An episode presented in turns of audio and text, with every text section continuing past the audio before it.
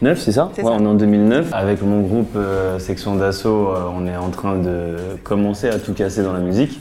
C'est le jour de notre premier clip officiel avec des caméras. J'arrive en retard, ils sont tous présents et euh, quand j'arrive, il y a un de mes potes qui commence à me dire euh, la maquilleuse c'est pour moi. Je sais pas de quoi il parle. Et il se trouve que la maquilleuse c'est euh, Léa Djadja. Je commence tout juste à travailler, je sors de l'école de maquillage et on me met sur des petits projets euh, qui sont pas de grande envergure, mais qui sont payés et qui, et qui permettent de, de mettre le pied à l'étrier. Je suis toute seule, une seule, toute seule meuf comme ça, avec mon maquillage. Je vois une vingtaine de mecs qui qui euh, ne connaissent pas les, les- tous Les les, codes. les codes de- du clip, etc. Donc je suis obligée de leur crier dessus, Venez s'il vous plaît, je vais vous maquiller, mais si, restez là, bougez pas. nan, etc. On est Donc- très excités sur, euh, sur le Et ils sont tournage. 20 et, euh, et donc voilà, il faut, faut, faut les gérer. Et donc euh, pour moi, c'était très stressant. J'arrive avec mon plat de tiep, je crois que j'avais. C'est Ouais. ça, j'avais du tiep ce Oui. jour-là. Elle m'observe énormément en train de manger mon plat. et comme elle me. C'est pas, bon, pas parce que c'était du tiep, c'était parce que t'arrives je en retard et en plus comme ça tu manges. C'est comme ça que je l'ai interprété. Elle persiste et je me dis non, c'est pas juste le tiep, ça se voit, elle me kiffe. Elle m'a kiffé. C'est Et- c'est qu'on a filmé, Oui. c'est très grave ce que tu Ouais, racontes. mais c'est ce que je me suis dit pour de vrai. Donc je lui dis, bah en fait, comme t'es en retard, il faut que je te maquille. Et il me dit, ouais, attends, je finis de manger. Du coup, je le regarde intensément, mais d'une façon, Dépêche-toi. pas d'une façon, euh, je t'ai kiffé. Mais Regarde, t'étais beau gosse, mais bon, euh, c'était pas ce que j'avais retenu euh, en premier. C'est le moment de tourner. Et dans le morceau Wati Bonson, c'est le morceau Wati Bonson à l'époque, je fais le refrain. Et Mm. comme je fais le refrain, je suis souvent face à la caméra. Et nous, à l'époque, on sait pas ça. On sait pas que euh, plus t'es à l'écran, plus on te retouche. Donc moi, plus elle me retouche, plus je me dis, bah attends, là c'est sûr, elle me kiffe, elle est tout le temps sur moi. Il y a, il y a- il y a- il y a cin- il y a 50 Renois, frère, elle est que sur moi. Donc je me dis, c'est pour moi en fait. Mon directeur artistique qui est présent ici même, que vous ne verrez pas à l'écran, était présent le jour du clip. À un moment donné, si je me souviens bien, on a une petite pause de tournage. Et si je vous parle de mon DA, c'est parce que c'est lui qui m'a poussé à aller parler à Léa. Il me dit, vas-y, bouffon, ça se voit qu'elle kiffe. Je sors pour fumer ma cigarette, euh, moment de pause, et je croise Alpha. Que je pensais avoir croisé parce que lui aussi sortait, je sais pas pour quelle raison d'ailleurs. Tu t'es assis comme ça sur un, sur un truc, t'étais en hauteur, genre avec les qui, qui, qui balançaient comme ça, et tu parlais pas et tu me regardais. On échange quelques regards et je me demande, mais qu'est-ce qu'il fait? Pourquoi il me regarde comme ça euh, depuis longtemps? Je lui dis, euh, c'est pas bien de fumer. Génial, ah, ah, d'un romantisme. Et C'est donc, tout ce qui est sorti de ma bouche. Je voulais avoir de la répartie, je voulais répondre, euh, je voulais être une femme forte.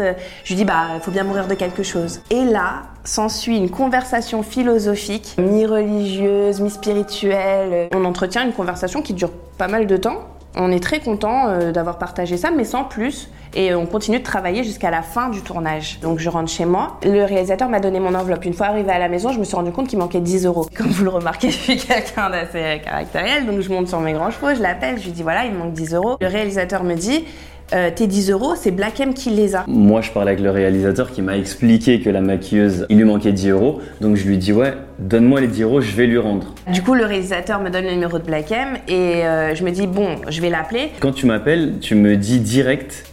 Euh, Rends-moi mes 10 rends-moi mes 10 euros. Mais direct, rends-moi mes 10 euros. Mais parce que je voulais que le message il soit clair, que c'était justement, c'était que pour cette raison-là. Je dis, c'est qui Et elle me dit, euh, bah, Ah, c'est la maquilleuse. euh, j'étais agressive. La, ouais, très agressive. Si tu veux tes 10 euros, déjà, appelle-moi. euh, euh, là, tu m'appelles en masqué, appelle-moi en normal. Là, il y a un blanc. Donc, du coup, euh, échange de numéros. Et, euh, Et là, s'ensuit, euh, euh, bah, on se revoit le- c'était quoi le lendemain? Le lendemain ou quelques C'était le jours après, lendemain. C'était un rendez-vous, euh, on va dire business, où il devait me rendre de l'argent. Ça s'est transformé en Business, date. business 10 euros. Pour, bah, pour moi, c'était du business. pour moi, c'était très business. Euh, ensuite, ça s'est transformé en date parce qu'on a commencé à beaucoup parler chacun de son intimité, de l'un et l'autre, comment on voyait la vie, etc. Donc toi, tu veux quoi dans la vie Ah, Tu veux combien d'enfants? Ah, moi, je veux combien d'enfants? Et ton mari, tu le verrais comment? Et machin, et nanana. C'est comme si j'avais passé un casting pour, euh, pour être sa femme, en fait. Quand on se dit au revoir, bon, bah, c'était cool de t'avoir vu. Moi aussi, c'était cool, sans, sans trop euh, se projeter. Ce que j'ai pensé, c'est que euh, Je refais un peu. je, suis sur, je, suis sur la, je suis sur la bonne voie pour euh, avoir euh, la, la- la meuf de mes rêves. À savoir euh, qui est en place, euh, qui, qui est jolie, qui est intelligente. Enfin, tout, ce que, tout, ce que je, tout ce que je recherche. On a flirté pendant deux semaines après, où on se voyait tous les jours, on s'envoyait des messages tout le temps. Nous, on était en pleine, Ascension avec la section d'assaut, donc ils- on avait besoin d'être tous ensemble. Sauf que j'étais plus avec eux, j'étais tout le temps avec Léa. Il m'a montré son côté romantique que je ne soupçonnais pas et c'est là où je suis tombée amoureuse de lui parce que je me suis rendu compte que c'était un mec euh, exceptionnel et que, euh, et que j'en avais pas rencontré beaucoup comme lui. Et euh, à cette époque, j'avais 19 ans donc j'en avais pas rencontré beaucoup. voilà. Et euh, je l'invite à dîner. À l'époque, je savais pas cuisiner. Je me dis, euh, faut que je l'impressionne. Je vais euh, acheter un poulet déjà cuit chez le boucher. Euh, je prends une euh, conserve de, Boîte de conserve. de légumes, donc c'est euh, truc de ratatouille euh, pas super fameux. Et je fais du riz. Et je me dis, bah riz, légumes, poulet, on est bien là, on est sur un bon repas et tout. Sauf que c'est un désastre parce que, la, parce que la conserve, je l'ai pas fait chauffer, donc elle est pas très bonne. Le riz, il est pas très bien cuit. Et puis le poulet, on sait qu'il vient du boucher, donc c'est pas fait maison, etc. Mais il est très gentil, très respectueux, il mange tout. Et à un moment donné, il veut m'embrasser. Mais moi, je suis tellement gênée. Quand je suis gênée, je fais des trucs hyper Bizarre, c'est bizarre. Même encore aujourd'hui. Et donc, euh, je me mets à courir. Autour de sa table. Ouais, les gars. Je l'ai vu commencer à courir quand je vais la pécho, donc pour moi c'est un jeu.